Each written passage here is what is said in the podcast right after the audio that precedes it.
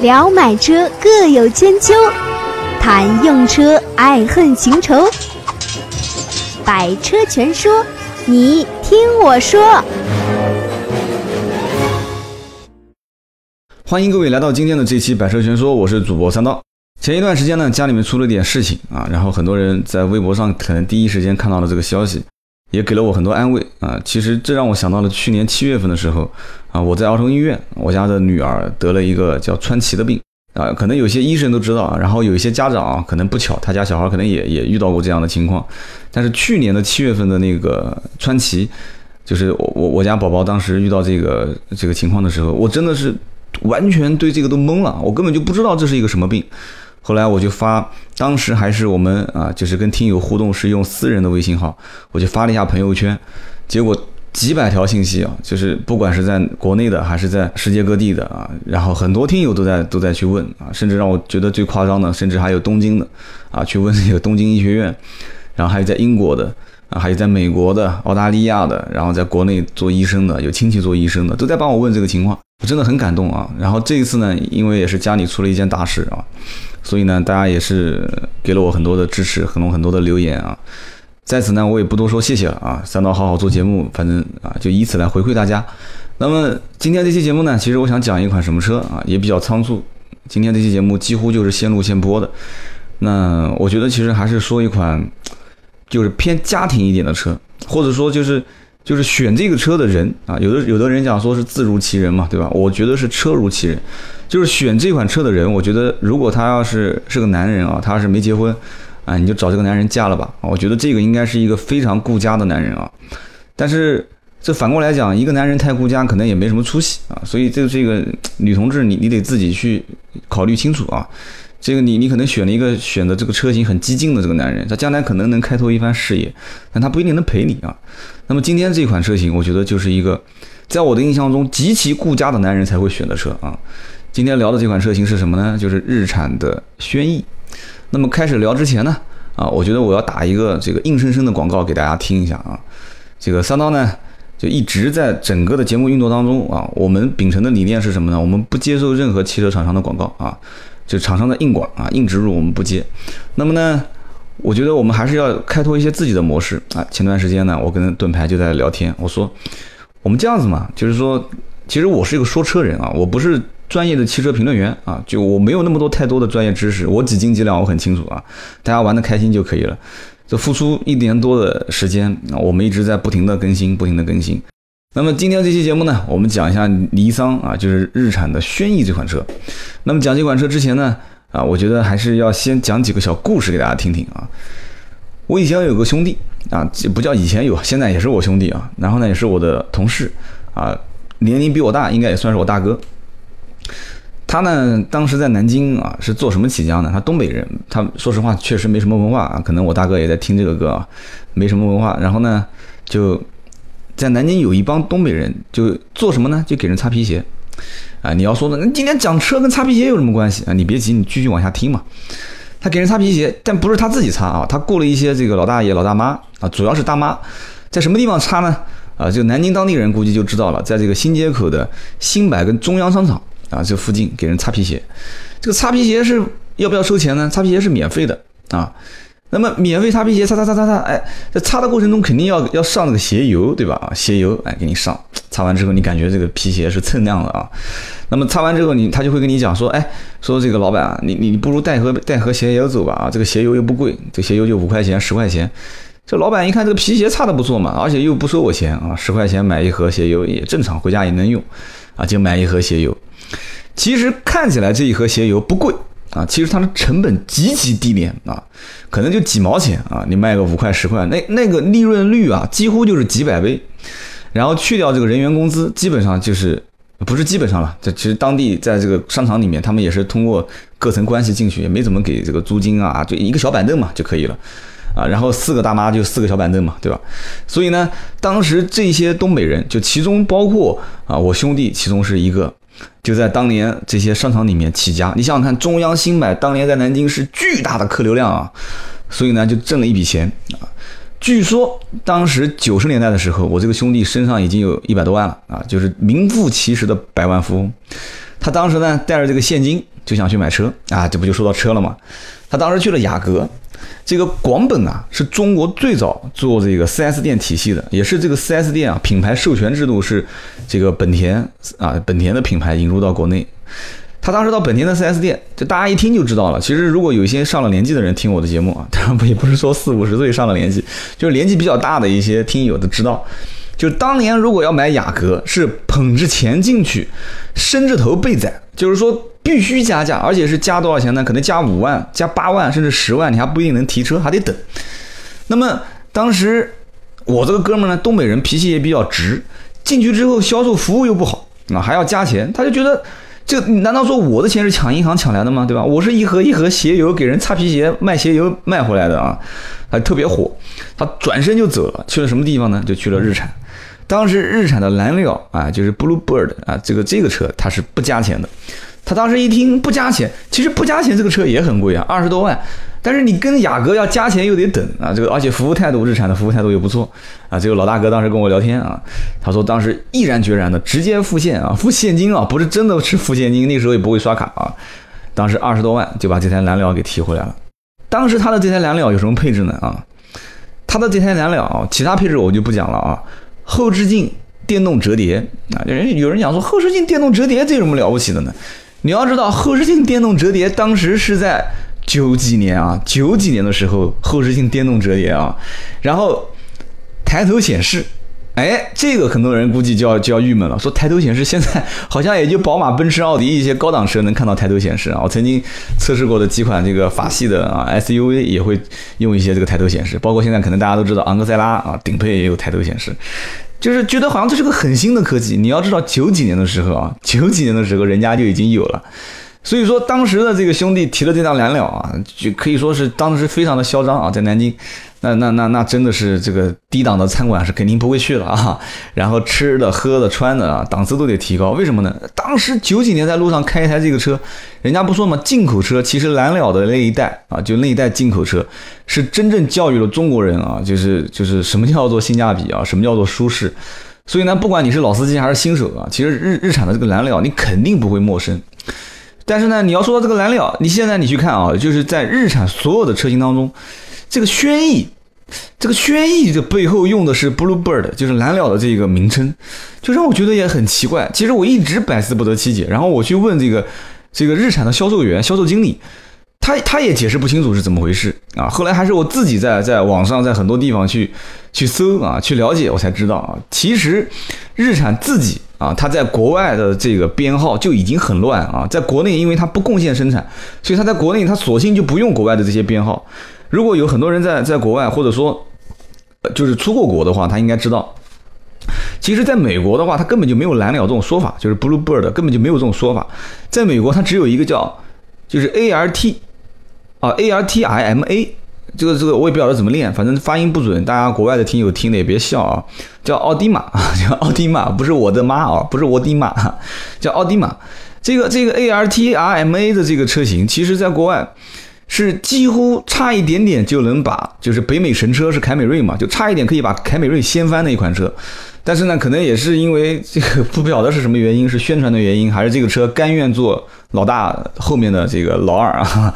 然后在在中国也是啊，日产老三样，雅阁、凯美瑞两个轮流做老大跟老二，就是十多年常年都做不了老大老二，然后天籁一直做老三，但是还不错啊。有一年好像我记得印象中是一二年还是一三年，啊，有一年可能是营销宣传做的比较好，也可能是雅阁跟天籁两款车长期在市场上面做的可能有点。这个视觉疲劳了啊，可能大家就开始去，而且天籁的价格优惠幅度也比较大，当时起步可能就是两万多的优惠，一下子窜到了销量全国排名第一。但是那个时候其实已经就是日系的三辆车的排名已经就是只能说是日系排名第一，但是不能说是中级车排名第一，因为帕萨特跟迈腾这些车都上来了啊，然后。国内的一些自主品牌开始跨界做 B 级车啊，所以说今天我们聊的这款轩逸，我首先讲到了这个我老大哥啊，当时买了这个 Bluebird，但是呢，那那个时候他买的这辆蓝鸟，是不是现在我们说我们讲的意义上的，就他比方说当年八七年到九一年进口到国内的这个蓝鸟，这是第七代嘛？还是说这个后来升级换代的，包括还是后来的这个东风啊，后来合资生产的，现在不是东风日产嘛？就以前东风生产的叫风神蓝鸟，就第八代嘛，就是两千年之后的这些车型，到了现在的是不是都一样？已经完全不一样了。就是在国外，人家也知道，就会讲说，这国外的一个叫 Sentra 啊，我也不晓得这个发音准不准啊，叫 Sentra 啊，S E N T R A，这个其实人家讲叫美版的阳光，但是呢，就你看它的这个车的尺寸，其实它肯定是比阳光尺寸要大。然后呢，这个美版的应该怎么讲呢？叫叫叫美版的这个美版的轩逸还是美版的天籁，反正就是就是这个奥迪嘛。完了之后，美版的骐达还是美版的啊，也是美版的这个颐达还是美版的阳光啊，叫 Versa 啊，V E R S A，就是在你在国内你会看说这个车长得跟就是国外的这个日产的轩逸啊，跟跟这个天籁啊，跟这个阳光都很像，但是尺寸大小又完全又不太像，然后发动机排量配比也好像不一样。就是这么一回事啊，所以就是国内跟国外不贡献生产，就是感觉到很奇怪。但是有一点是可以确认的，就是国内的所有的刚刚我们提到的这几款车，都是我们不不应该讲减配啊，就是都是没有利用最先进的一些技术啊，用在国内的这个车上，这个是比较坑爹的一个事情啊。所以说，日产的蓝鸟啊，我们就今天不讲蓝鸟吧，就日产的轩逸这个车，给我的第一印象就是这个车子太坑了，就这个车子就是从铁皮。从头到尾就是薄到尾，从发动机盖啊到就是发动机引擎盖到后面的后备箱，马上后面我会再会说一个故事给大家听啊，到车门，然后到整个坐在驾驶舱内去开车的感觉，就感觉是在开一个很薄的一个一个铁皮子，然后再往前飘啊，我不是坐在往前开啊，是在往前飘啊，是这样的一个感觉，所以这就是日产，不管是阳光还是轩逸啊，包括还是天籁给我的感觉。那么我刚刚提的那个老大哥的车呢，其实他一直舍不得卖啊，你想想看，他当年在那个年代。他买的那款车都已经有后视镜自动折叠了啊，都已经有抬头显示了。你在现在回头让他看看这个日产的车，我相信他百分之一万是不会选的。所以，我我是觉得这个日产的轩逸是是一个相当失败的车型啊，是越做越差，而且越做越减配，就完全是跟市场迎合的一个车型。所以呢，轩逸现在卖的不好，我觉得也也也也感觉是理所应当的。不管是轩逸，包括阳光，阳光现在销量还行，一般般，因为它便宜嘛。啊，然后这个天籁啊，就没有任何特色，其实就给我感觉像是一个国有企业在造车啊。哎，你要提到国有企业，还真有有那么回事啊。因为日产，大家如果稍微了解一下它的历史，应该知道，日产很早就被雷诺啊控股，所以这个雷诺本身就是一家国有企业啊。所以雷诺控股日产，然后日产造车，然后很多东西我感觉就不接地气，就它的东西造出来之后。就整个车子感觉里面空空荡荡的。我举个例子吧，比方说就现在现在目前在售的这个日产的轩逸，现在目前日产轩逸，你说外形好不好看？套娃式嘛，对吧？套娃也不是他一家在做，大众就玩套娃战术已经玩了多少年了嘛。他这种套娃就是从日产阳光到日产轩逸到日产天籁，就感觉就是把一个模子放大跟缩小。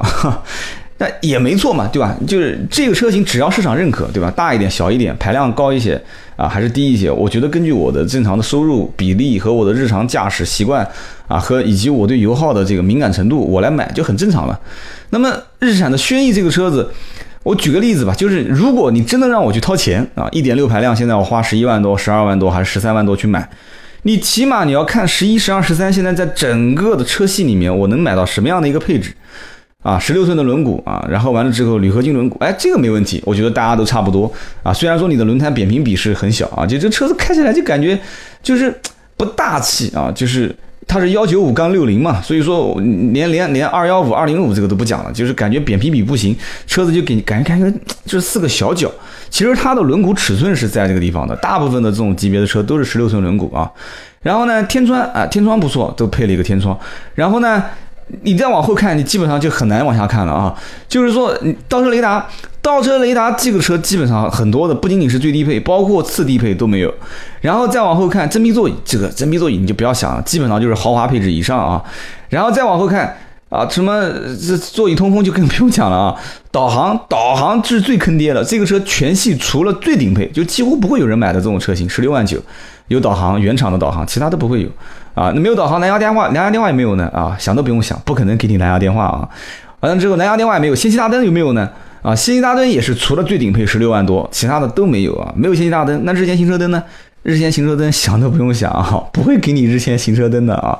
完了之后，就连怎么说呢？啊，以前现在还好，以前连雾灯都不给，现在雾灯也给了啊。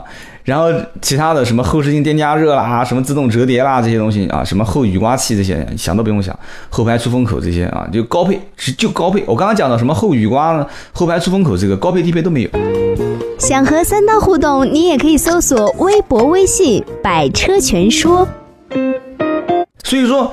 现在在每一个车系都在迭代的过程当中啊，包括它的发动机、变速箱都在迭代。这个车也是老三样啊，反正以前是什么样，现在还是什么样。CVT 无级变速啊，几几十年都是 CVT 无级变速啊，CVT 无级变速，然后自然吸气发动机，自然吸气发动机啊，就是说一直都是用的老三样。所以老百姓对这个东西呢，他自然也就疲就也就疲软了。你就是设计的再给我感觉啊，就是我为什么说这个车顾家呢？因为顾家其实讲白就是懒嘛，就是回到家躺在沙发上面嘛。你说在家你还能做什么事呢？就是顾家，顾家的男人其实也是保守的男人啊。这个车子其实讲白了是非常非常极其保守的一款车型啊。坐进去之后呢，沙发软啊，方向盘也软，这就让我想到了一件事情。这个我跟轩逸真正。第一次接触啊，就老大哥的那个轩逸车，我肯定没开过嘛。那个其实说实话，那个不叫轩逸啊，那叫蓝鸟。现在的每一台轩逸的屁股后面都会有一个 Blue Bird 啊，就是蓝鸟的这个这个字样。但是呢，这个就说到一个理论啊。但是我说这个理论，大家会说，哎呀，三刀你这个一开始装了啊，一开始卖弄文化了啊。我真的不是卖弄啊，其实这个里面我真的是从百度上搜的啊，就是人家就是我看过一篇文章啊，就是如果我们要把蓝鸟把国外的型号。和国内的型号细分一下，然后我们再把蓝鸟的历史说一下。我跟你讲，今天这期节目没有一个半小时下不来，极其复杂。就这个车型，就是通过 Bluebird，然后往后延伸出的这种车型，相当相当多，而且多到最后已经多的根本就就无法想象。就是最后天籁，你要往往前数，天籁就国外的美版天籁，它其实之前也是 Bluebird，它也是蓝鸟的原型。然后你再往后看，就是蓝鸟往上往下，真的是就是。分裂出很多车，我说一个车，估计大家可能都不知道。就日产有一款车是叫啊，就 P U L S A R，这个英文我也不知道该怎么读，Pur Pursa 是吧？然后 G 杠 G T R 啊杠 R 啊，这个 G T R 杠 R，反正英文我也不是很好，你就带着听吧。啊，这个车其实啊，我就是如果玩车的人，内部代码应该知道啊，就是 R N N 十四啊，R N N fourteen 啊，就是说这个车是所有的喜欢玩改装车。而且是玩那种原厂改装车，那大家如果知道原厂改装车的话，就知道就会非常兴奋。就是收藏原厂改装车是非常极其珍贵的一个车型啊！如果谁手上还有这个车，特别是这个车没有出过事故的话，那可以卖一个比当年的售价高出不知道多少倍的价格啊！这是个珍藏版的车型，所以在香港这样的一个超级跑车遍地啊，比方说迈凯伦的 P 一。啊，兰博基尼的 LP 七百遍地都是的这样的一个地方，其实你要想看到这样的一个原厂的改装车都极其困难啊！而且你你要如果开个这个车在路上，可能很多人会问你这个车你卖不卖？这就是日产啊，也是蓝鸟到后面一直迭代迭代进化进化出来的一个很变态的车型啊，所以这就这就让我想到一个很夸张的事情，就是这到底是一一个什么样的制造的理念啊？就它明明是一个以人车生活啊，我马上会讲蓝鸟这个词的来历啊，这就是刚刚我讲为什么要卖弄一下百度上的搜的东西。就是它明明是一个日产啊，就是科技改变生活啊，人车生活，它一直是打造一个让你顾家顾家庭啊，就以家庭为重的这种观念，怎么会最终变异出一个这么激进的车型啊？这个我觉得这个我们可以慢慢以后去分析啊。我们回过头来讲，就蓝鸟这两个字当时到底是怎么个来历啊？蓝鸟这两个字呢，其实最早啊，不讲蓝鸟这两个字，就是一九五九年，蓝鸟是第一代啊，是蓝鸟一千、蓝鸟幺二零零啊这两个型号。那么蓝鸟当时这两个字是取自比利时的剧作家，叫做什么呢？梅特林克啊。这个我说实话，我对这些什么什么文文艺这些什么文化剧，我是一点都不了解啊。但是我相信我听友里面一定有啊，就是玩豆瓣的啊，什么看这个大象公社的这些，我肯定是有的，对不对？那么其实这里面的人啊，很多我相信啊，就知道这个人叫梅特林克，这个人是诺贝尔文学奖的一个得主，也是一个象征主义作家啊。看你看，大家都说啊，这个三刀你还知道象征主义？啊，这个我不但知道象征主义啊，我还知道浪漫主义和现实主义啊。但是呢，这个我我我不喜欢文学，因为我看不懂啊。所以呢，当时梅特林克有一个名作啊，就叫《蓝鸟》啊。所以呢，当时这个蓝鸟其实带来的寓意是什么呢？就是可以带来幸福和安详的美好心愿啊，就是他祈祷你的家庭啊，就美好，你的家庭很祥和，这是一个非常好的心愿。所以我不讲嘛，其实大家每次问说啊，买什么车啊，什么车好，什么车性价比好，首先你要知道这个车的造车理念是什么，就是他爷爷的爷爷的爷爷的爷爷，就是他的老祖宗，当时在造这个车之前，他已经赋予了这个车什么使命？哎，这个就是当时蓝鸟的使命，就是它是一个可以带来幸福啊与祥和的美好心愿。就像包括三刀现在创业一样的，我要做一样东西，我要找投资人去聊。那我要告诉你我的心愿是什么？就是一旦这件事情做成功之后，它将会改变什么东西？它会让什么样的一些人生活变得更加美好啊？就感觉你你听起来这是在改造人类啊，改造人类的一些生活方式啊，没有那么大，但是你可以做一点点的改变啊，而且你可以做一点点改变的过程当中，你可以收益啊，这就是很好的事情了。所以蓝鸟啊这样的一款车，当时推到市场之后，哎。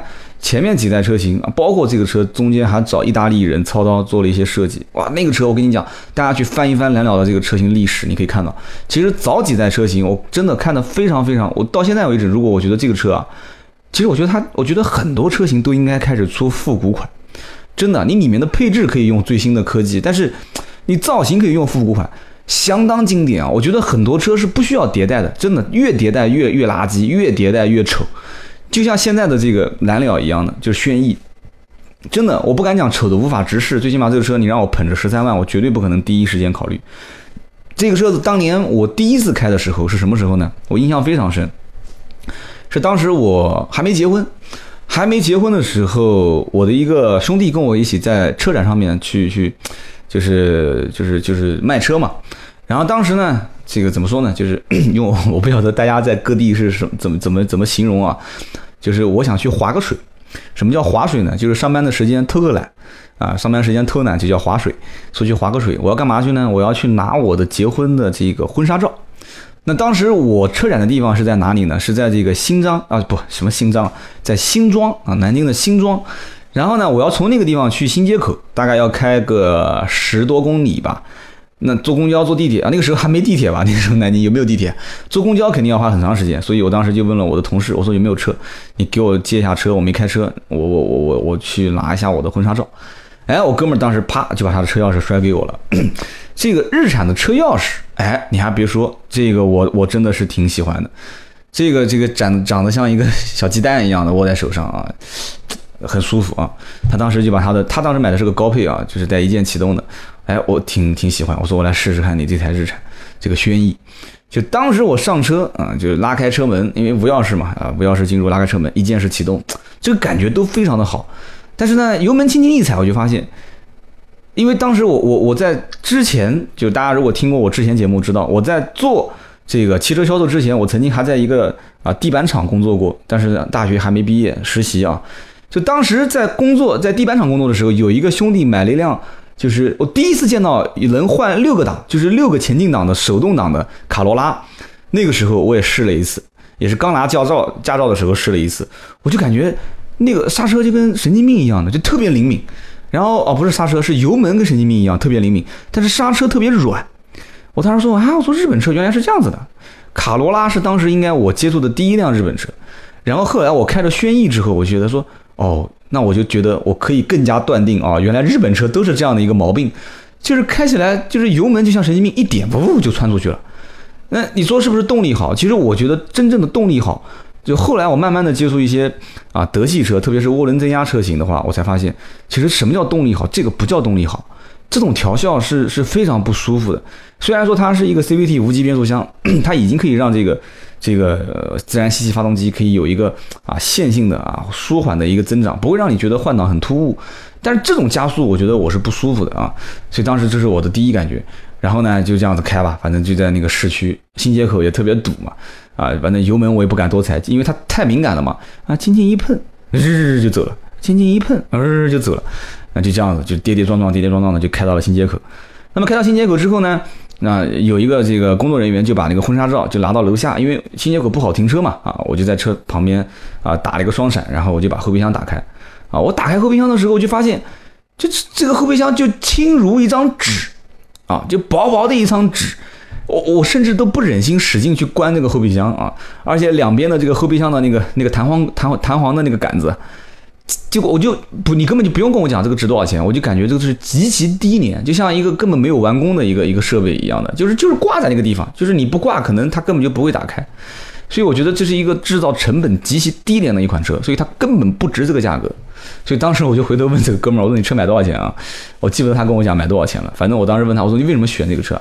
他说他说就是当时逛逛逛逛到最后实在不想选了，我看这个车反正也不是很难看啊，反正就买了呗，反正什么功能都有啊。所以说。这个你你说这个这个这个哥们儿顾不顾家啊？很顾家啊！但是因为这哥们儿特别喜欢玩这个电子产品，所以是败了不少钱。但是他是发烧友，这各有所好，我们不评论啊。但是当时第一次我接触日产轩逸，就是这个哥们儿当时给了我啊，借了我这辆车，让我去新街口去开，去拿我的婚纱照。那么我第三次在让我印象深刻跟轩逸打交道是什么呢？其实就在今年。就是我家门口的一个老板啊，他他跟我们家亲戚关系也不错啊。听说我是卖车的，就问我说：“哎，这个三刀，你估一下我这个车能卖多少钱？”他他那款车也是一个高配，哎，我也很奇怪，为什么这个轩逸啊，还有蛮多人是喜欢选高配的。但是他后来说了一句话点到了我，他说：“嗯，他说我这车公里数开的也蛮多的了，马上十万公里了，我想把它换了。”我说：“哎，我说可以啊，你想换什么车？”他说：“我想换一辆，还是这个车的新款的高配。”他说我一定要两样东西啊，说我首先一定要这个无钥匙进入啊，就一键启动。第二个我一定要天窗。我说你要天窗干嘛？他说我抽香烟啊。他说我抽烟在车上，我我我我天窗只要打开，车子两边也不可能烟灰这个洒在这个车子里面，而且这个怎么说呢，就是不会有大的噪音嘛。天窗开一个口也挺方便的。他经常跑高速。我说这个我能理解。他说我说那你要一键启动跟无钥匙进入有什么用啊？他说那你你不懂啊，这个东西嘛。感觉很好哎，其实我已经听懂是什么意思了，就是这个东西可以让他，对吧？有朋友什么的在一起，对吧？你别人拿钥匙，他不用拿钥匙啊，就是他就一定要买一个，就是日产轩逸的高配，而且它是老款换新款，而且据我了解，后来这个人还真的去拿这个车置换了，但没在我手上买啊。这个因为毕竟跟我隔了一代人，可能他还是觉得我像小孩啊，他可能还是觉得我的。他可能比较质疑我的能力啊，所以，所以他可能还是自己到这个 4S 店找了以前的这个销售员，可能现在已经是销售经理、销售总监，啊，这个我们就不提了。那么当时就让我感觉到，就是轩逸这个车子真的是一个，我不敢说它是一个落寞的车型，但是至少在目前来看的话，是一个不思进取的车型。但是呢，怎么说呢？今天三刀聊了这么多，可能有的人要问了，说你今天聊这么多，我也听得懂，也听知道了，你现在到底讲的是啥意思？但是你能不能说说到底这个车推荐不推荐呢？啊，如果说你要问我推荐不推荐，我还是一句话啊，存在即是合理的。这个车我相信会有人很对它的胃口，啊，就是不管是外形也好，还是配置也好，因为在 A 级车这样残酷的一个厮杀的市场里面的话。这个车虽然报价可能是啊十一万、十二万、十三万多，但是它肯定会有一个合理的降价幅度啊。这个车一旦有个一万多的、两万多的降价啊，两万多应该不可能，有个一万多的降价，性价比还是相对非常不错的。所以呢，这个要看当地的降价幅度、让价幅度是多少啊。我个人建议这个车至少应该在一万多啊，一万多往 两万上面奔，这样的一个幅度，大家去选择购买才会比较有意义啊。今天这期节目是临时的，本来我以为就录个十几二十分钟。啊，没想到已经录了超过三十分钟了。行啊，今天这期节目就到这里，我们下一期节目接着聊。本节目由斗志文化制作出品。